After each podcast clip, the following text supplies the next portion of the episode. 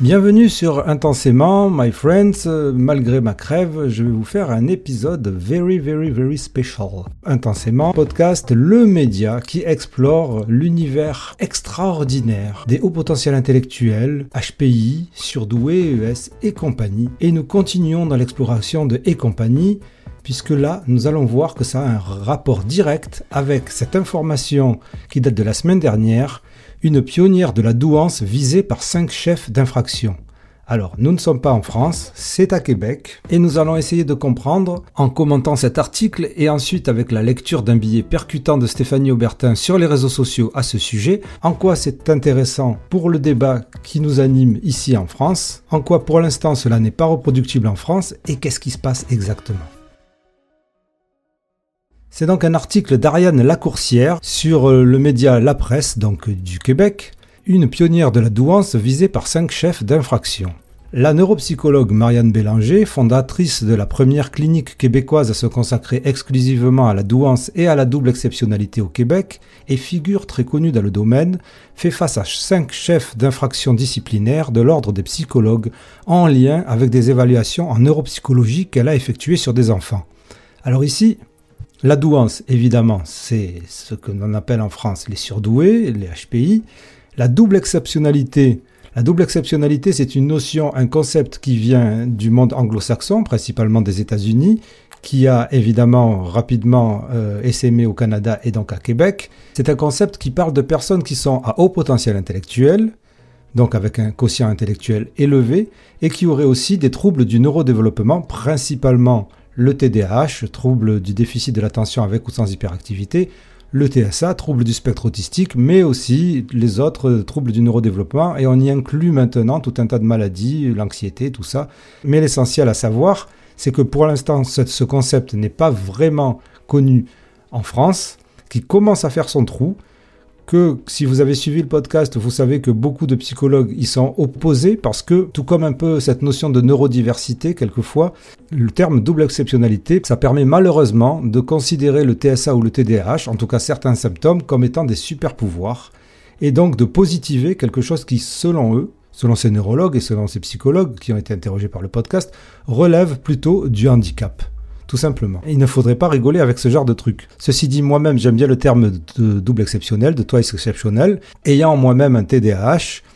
Et euh, c'est vrai que quelquefois, je considère certains points de, de, de, ce que je considère comme étant TDAH comme pouvant être un super pouvoir. Ceci dit, je conçois très bien, je comprends très bien leur position et je suis tout à fait dans leur sens.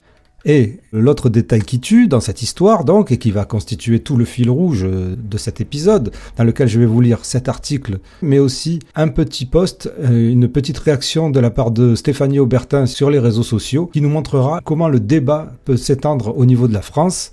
Le point important à savoir, c'est qu'en France, il n'y a pas d'ordre des psychologues. Et ça, c'est aussi important pour comprendre pourquoi ce, cet article a essaimé dans les réseaux sociaux professionnels parce que certains d'entre eux appellent de leur vœu un ordre des psychologues en France. Est-ce qu'il aurait réglé la question? Je ne sais pas. Qu'est-il reproché à la neuropsychologue Marianne Bélanger? D'abord, Marianne Bélanger, on va savoir si ce qu'elle est exactement. Donc sur Amazon, nous voyons la biographie de l'auteur, puisqu'elle a écrit un livre, livre qui s'appelle La douance, comprendre le haut potentiel intellectuel et créatif. Créatif, bon voilà. Donc ça serait la douance. Et donc, description de l'auteur, Marianne Bélanger détient un doctorat en psychologie clinique et recherche, ainsi qu'une attestation de neuropsychologue. Conférencière, formatrice, superviseuse et psychologue clinicienne, elle est spécialisée dans l'évaluation des différents profils de douance ainsi que dans les interventions nécessaires à l'actualisation du potentiel des individus doués. Je ne sais pas trop ce que ça veut dire.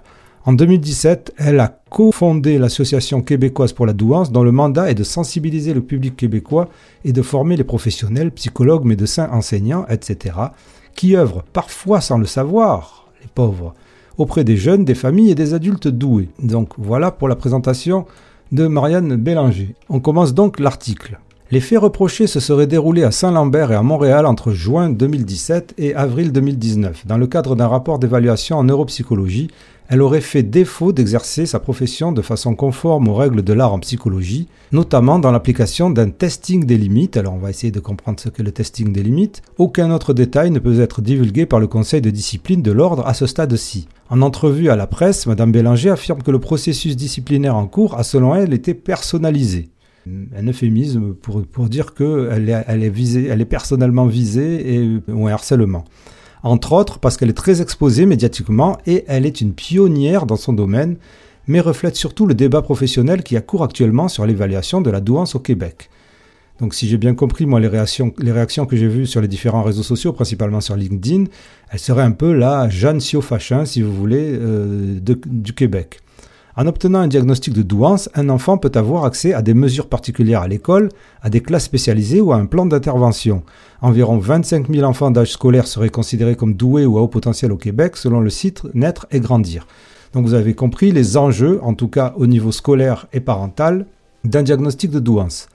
En 2020, les neuropsychologues Marie-Claude Gay, ou Gouet, ou Gay, Marie-Josée Caron, Julie Duval et Élodie Autier ont présenté une formation accréditée par l'Ordre des psychologues du Québec intitulée La douance à outrance, il est temps de remettre les pendules à l'heure. C'est pas mal comme thème. Dans un article publié dans Le Soleil à ce sujet, Madame Gay expliquait qu'actuellement, le problème qu'on constate, c'est qu'il y a énormément d'enfants qui sont identifiés comme des enfants qui ont une douance, alors qu'ils ont un potentiel intellectuel tout à fait normal. Et que chez certains enfants qu'elle réévalue car ils ont toujours des difficultés scolaires après avoir reçu un diagnostic de douance, elle découvre un tout autre diagnostic, comme de la dyslexie. Entre-temps, dit-elle, les enfants ont été privés, par exemple, de services d'aide en lecture ou en écriture. Donc vous comprenez là-dedans, par exemple, euh, en ce qui concerne le fameux débat en France sur euh, le fait d'utiliser le terme diagnostic pour l'identification du haut potentiel intellectuel, vous voyez que soit il ne se pose pas pour cette euh, psychologue, Madame Gay, soit, il ne se pose pas pour, euh, ce, pour ce média. Donc voilà, on y reviendra. Sachant que Madame Gay est plutôt du côté scientifique, on est d'accord. Hein c'est pas celle qui est attaquée. C'est celle qui serait plutôt du côté de l'esprit critique, qui, utilise le terme, qui utiliserait le terme diagnostic. On voit aussi que ce sont les mêmes problèmes euh, qu'il y a en France, à savoir lorsque un diagnostic de HPI est proposé sur la base de caractéristiques qui ressembleraient à des symptômes pathologiques, on se retrouve avec des gens qui ont des reports de prise en charge, des retards de prise en charge, voire pas de prise en charge du tout pour des véritables troubles ou pathologies psychologiques comme la dyslexie par exemple. Je continue l'article. Ce dont on parle. Dans un texte sur l'évaluation de la douance intellectuelle publié en juin 2021, la directrice de la qualité du développement de la pratique à l'ordre des psychologues du Québec, Isabelle Marlot, indique que la personne douée intellectuellement est celle qui obtient des résultats très supérieurs au test de quotient intellectuel, soit un résultat de 130 ou plus. C'est effectivement le consensus scientifique international et le consensus psychologique international. Pourquoi 130 Pourquoi 130 Vous pouvez vous repérer à certaines des vidéos et à certains des autres épisodes de ce podcast, dont les épisodes avec Nathalie Boisselier, ou alors le petit épisode que j'ai fait il y a une semaine sur les 2,3% de HPI, vous allez comprendre en tout cas qu'il s'agit très simplement d'une mesure arbitraire statistique qui place les surdoués ou les HPI à deux écarts types de la moyenne des scores de quotient intellectuel de la population générale. Les personnes avec une double exceptionnalité, soit celle avec une douance et un autre trouble neurodéveloppemental comme un trouble du déficit de l'attention avec hyperactivité TDAH, doivent aussi répondre à ce critère selon le texte de Madame Marlowe. Là, je voudrais quand même faire un petit écart et dire que beaucoup de spécialistes sur ce média même relèvent tout de même qu'il y a une sorte de tolérance au niveau des TDAH ou peut-être des TSA, une identification au potentiel intellectuel, euh, si on a un TDAH à partir de 125, voire 120 quelquefois.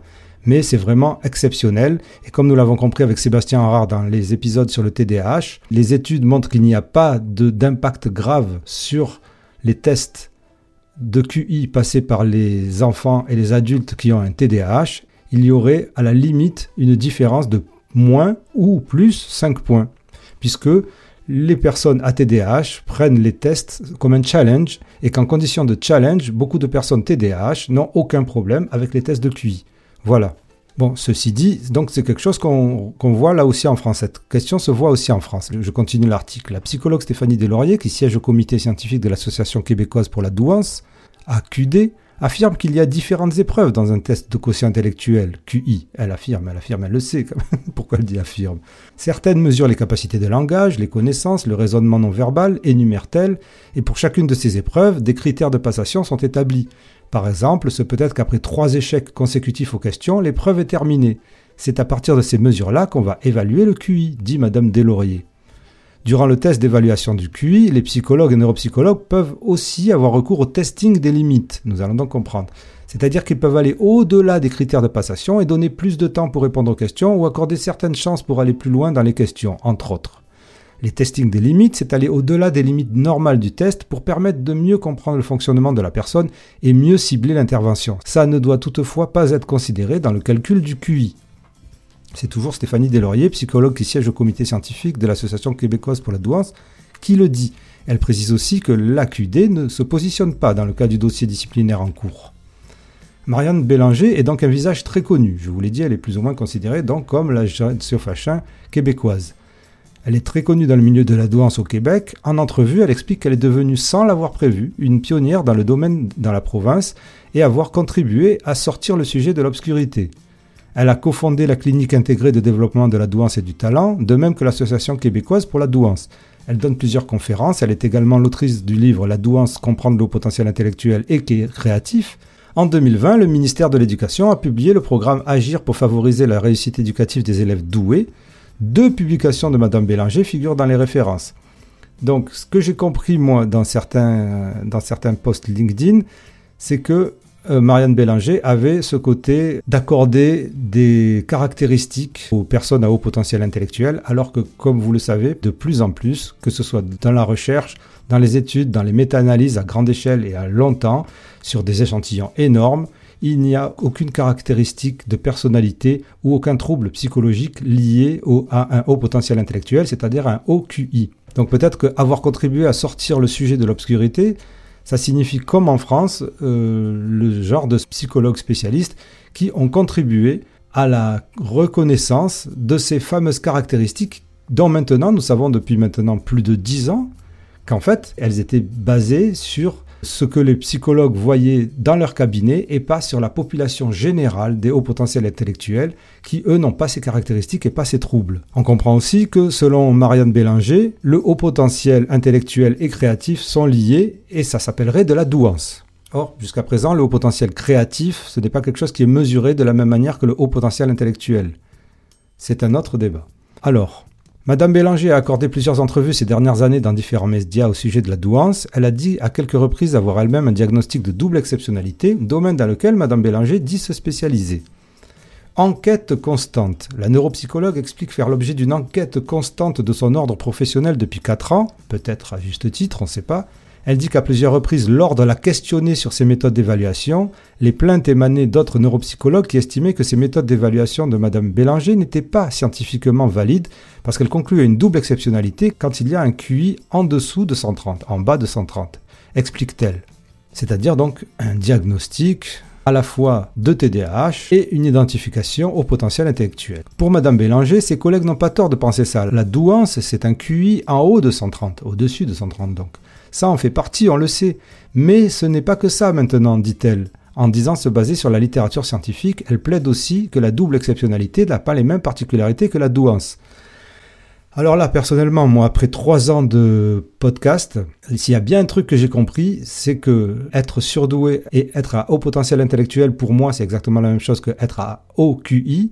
Il n'y a pas d'autre définition que le fait d'avoir un haut QI. Peu importe de savoir s'il est à 130, à 125, à 145, à 150, un haut QI est un haut QI. Il n'y a pas de ça n'est pas que ça maintenant, c'était avant qu'on considérait que ça n'est pas que ça. C'était autrefois qu'on considérait qu'il y avait des caractéristiques, des problèmes émotionnels, des problèmes psychologiques, des problèmes de ci, des problèmes de ça. Et maintenant, au contraire, on sait que ce n'est que ça. Ce n'est qu'avoir des, des performances plus hautes que la moyenne dans des tests de capacité cognitive, capacité cognitive qui ensuite sont reliés à ce qui s'appelle le facteur G d'intelligence. Alors ça, j'y peux rien, j'ai rien fait pour moi personnellement, euh, j'appellerai pas ça l'intelligence, mais bon, je garderai le système de capacité cognitive, mais bon, qui serait relié à ce facteur G, qui lui-même serait relié à certaines aptitudes du cerveau, à un certain fonctionnement quantitatif du cerveau, c'est-à-dire qu'il fonctionnerait plus vite, de manière plus complexe, avec euh, des connexions euh, multipliées et un traitement de l'information plus rapide. Donc il fonctionnerait peut-être mieux,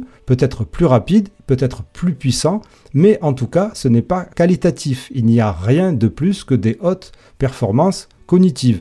Un peu comme une personne qui ferait 2 mètres qui serait plus haut qu'une personne qui est 1m50. Il, n'y a, il n'aurait pas de caractéristiques précises de personnalité, ni même des troubles psychologiques. Plus les neurosciences avancent, plus les études avancent, plus on se rend compte qu'en fait la douance, c'est juste un QI au-dessus de 130. Et Madame Bélanger explique que les connaissances dans le domaine de la douance ont évolué à la vitesse grand V ces dernières années. Elle estime que les questionnements sur les méthodes et les façons de faire sont normaux, mais elle s'attriste de voir que ceux qui payent le prix de tous ces débats sont les enfants et les familles qui reçoivent des messages contradictoires. Et là, je m'excuse, Madame Bélanger, mais les messages contradictoires viennent de personnes comme Madame Bélanger, justement, viennent de personnes qui, au lieu de donner un message simple et clair, il y a des performances sur des tests qui démontrent des capacités cognitives au-dessus de la moyenne générale, encore une fois, je ne parle pas d'intelligence, je ne parle pas d'autre chose que ça, je ne parle pas de morale, je ne parle pas de caractère, je ne parle pas de personnalité. Si les personnes comme Madame Bélanger voulaient arrêter d'attribuer des fables au potentiel intellectuel, peut-être qu'il n'y aurait pas des messages contradictoires. C'est le cœur du débat de ce média, c'est le cœur du débat de ce podcast depuis trois ans. Et petit à petit, on en arrive à une conclusion. Ça ne veut pas dire que le, média va s'arrêter, mais on en arrive à une conclusion, une conclusion qui est simple et que finalement, c'est Stéphanie Aubertin qui va la faire dans le petit billet que je vais vous lire qu'elle a mis sur euh, les réseaux sociaux. Donc, pour Madame Bélanger, le débat qui se déroulera devant le conseil disciplinaire aura ceci de bon. Il fallait que l'on ait cette discussion. Oui, effectivement, je pense que ça serait bien que vous l'ayez, cette discussion. Elle estime que peu importe le résultat de son audience disciplinaire, il est important de rebâtir l'expertise en douance et de bâtir l'expertise en, double exceptionnalité au Québec. L'audience de Madame Bélanger devant son conseil de discipline se poursuivra en juin. Donc, nous sommes au cœur du même débat qu'il y a en France. Vous comprenez, à travers cet article, que lorsque j'ai commencé ce podcast et que tout le monde me répétait c'est une spécificité française, une spécificité française, ben non, ce n'est pas une spécificité française, on le retrouve au Québec. Et ce qui va être intéressant dans certains des prochains épisodes que je vais vous proposer, c'est qu'on va comprendre que cette soi-disant spécificité française qui serait née avec Jean Fachin n'est ni française et elle n'est pas née avec Jean Fachin. C'est ça l'histoire. Elle date d'avant les années Jean Fachin. Et si vous avez suivi certains épisodes qui parlaient de la création de la mesure de l'intelligence par Alfred Binet et de la création de la terminologie surdouée et de la terminologie haut potentiel intellectuel, vous pouvez comprendre que les premières personnes, les premières personnes qui ont essayé d'imposer un concept qui dirait que les surdoués auraient des problèmes, des troubles psychologiques, seraient des personnes différentes, ça datait d'au moins la deuxième moitié du XXe siècle, et non pas à partir des années 2000 avec Jean Fachin. Je préciserai tout ça dans une autre vidéo. Nous allons en venir au petit texte qu'a écrit Stéphanie Aubertin qui finalement résume pratiquement les trois ans de ce média et résume aussi ce qu'elle a toujours dit depuis le début de ce podcast et qu'elle disait aussi lors de Méta de choc. C'est très court et vous allez voir, c'est super percutant. Mais avant de passer à la lecture du post de Stéphanie Aubertin, je vous prends 30 secondes pour vous rappeler que si ce média vous apporte quelque chose, de la connaissance ou quoi que ce soit, vous pouvez aussi apporter à ce média qui ne dépend que de vos donations. Si vous désirez m'aider dans mon travail, vous pouvez donc faire une donation ponctuelle ou une donation régulière, même de 1 euro par mois par exemple. Cela sera super utile pour la survie de ce média. Je vous en remercie au centuple et remercie intensément les contributeuristes qui ont permis à cet épisode d'exister. Un grand merci aussi bien sûr à Stéphanie Aubertin pour son poste éclairant. Elle parle donc de ce qui se passe avec Marianne Bélanger et elle dit Voilà quelque chose qui ne se passe pas en France car il n'existe pas d'ordre des psychologues. Pourtant, cette dérive existe bel et bien en France ainsi qu'en Belgique, peut-être en Suisse, mais je n'ai pas d'infos. Les psychologues sont également des psys très médiatisés. Elle parle de psychologues qui font ce genre de diagnostic qui, selon elle, sont des dérives.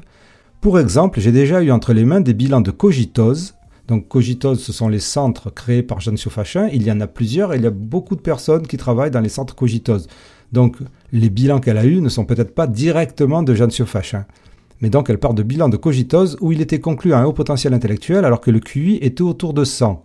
Donc ça, ça veut absolument rien dire. Si on met un, haut potentiel intellectuel alors que le QI est, à 100, qui est, c'est-à-dire pile poil le QI normal, qui est un TDAH, de l'anxiété ou whatever, ça ne veut absolument rien dire. Ça ne veut plus rien dire. Autant euh, ne pas utiliser le quotient intellectuel comme le voudraient les plus, les plus extrêmes désinformateurs euh, à ce sujet, autant ne pas utiliser le quotient intellectuel pour désigner des surdoués, effectivement.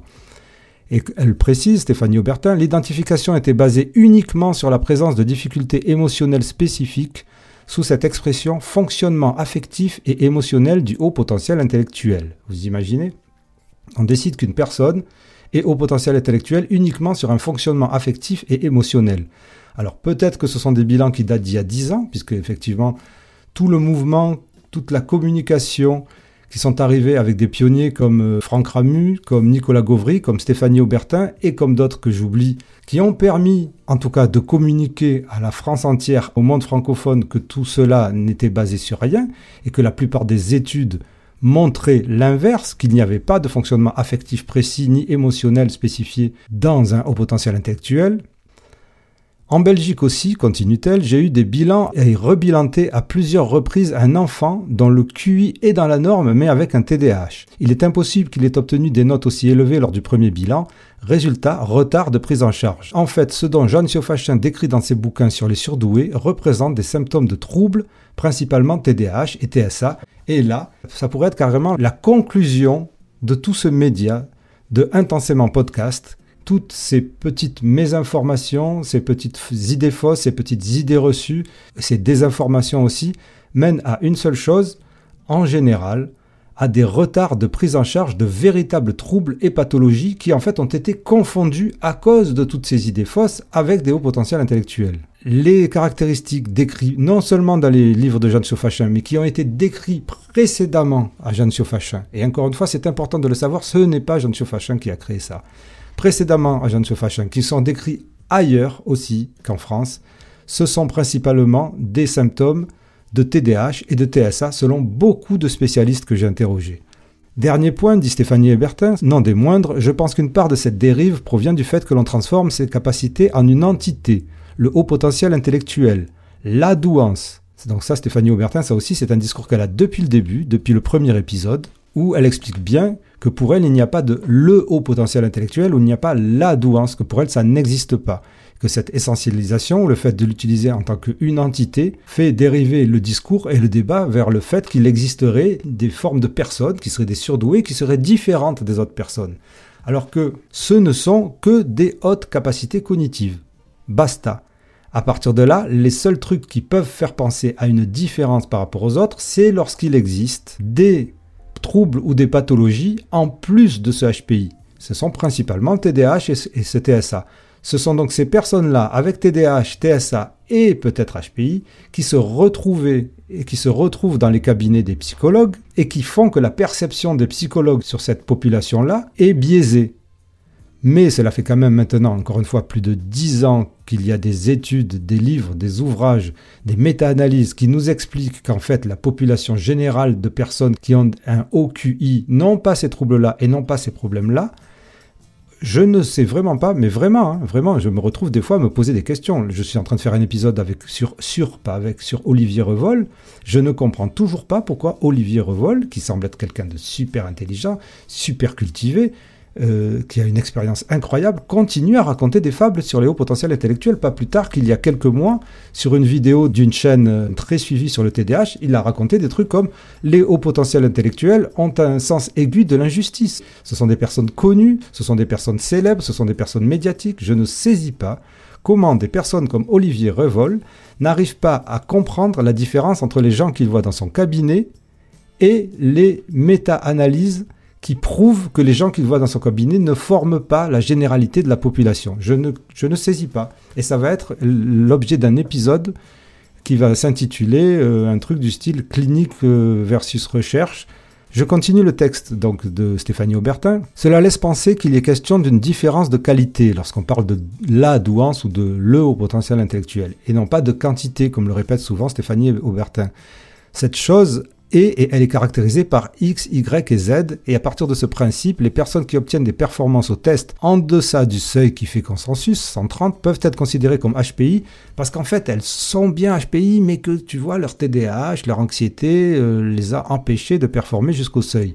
Or, encore une fois, dans ce cas-là, ce n'est pas 2,3% de la population qui est concernée, mais 5, 10, voire plus de pourcents. Et là, on perd la notion de performance qui s'éloigne significativement de la norme. Ce qui fait que ça n'a plus ça ne fait plus sens de parler de quotient intellectuel dans ce cas-là. Dans mes comptes rendus, termine Stéphanie Aubertin, j'ai abandonné depuis des années la notion, entre guillemets, et au potentiel intellectuel pour la notion, entre guillemets, possède de hautes capacités cognitives. Ça pourrait être peut-être dans un an ou deux la conclusion de ce média qui s'arrêtera peut-être euh, en disant, vous voyez, le potentiel intellectuel n'existe pas. Ce qui existe, ce sont des gens qui possèdent de hautes capacités cognitives, pour lesquels on n'y peut rien, hein, on n'a pas choisi ça, et qui, pour certaines personnes, changent pas grand-chose à leur vie, et pour certaines personnes, peuvent avoir des impacts négatifs comme positifs, c'est-à-dire des impacts normaux, c'est-à-dire qu'avec des hautes capacités cognitives, eh ben, ils font une super scolarité et ils ont un super job le débat que l'on considère comme un débat français,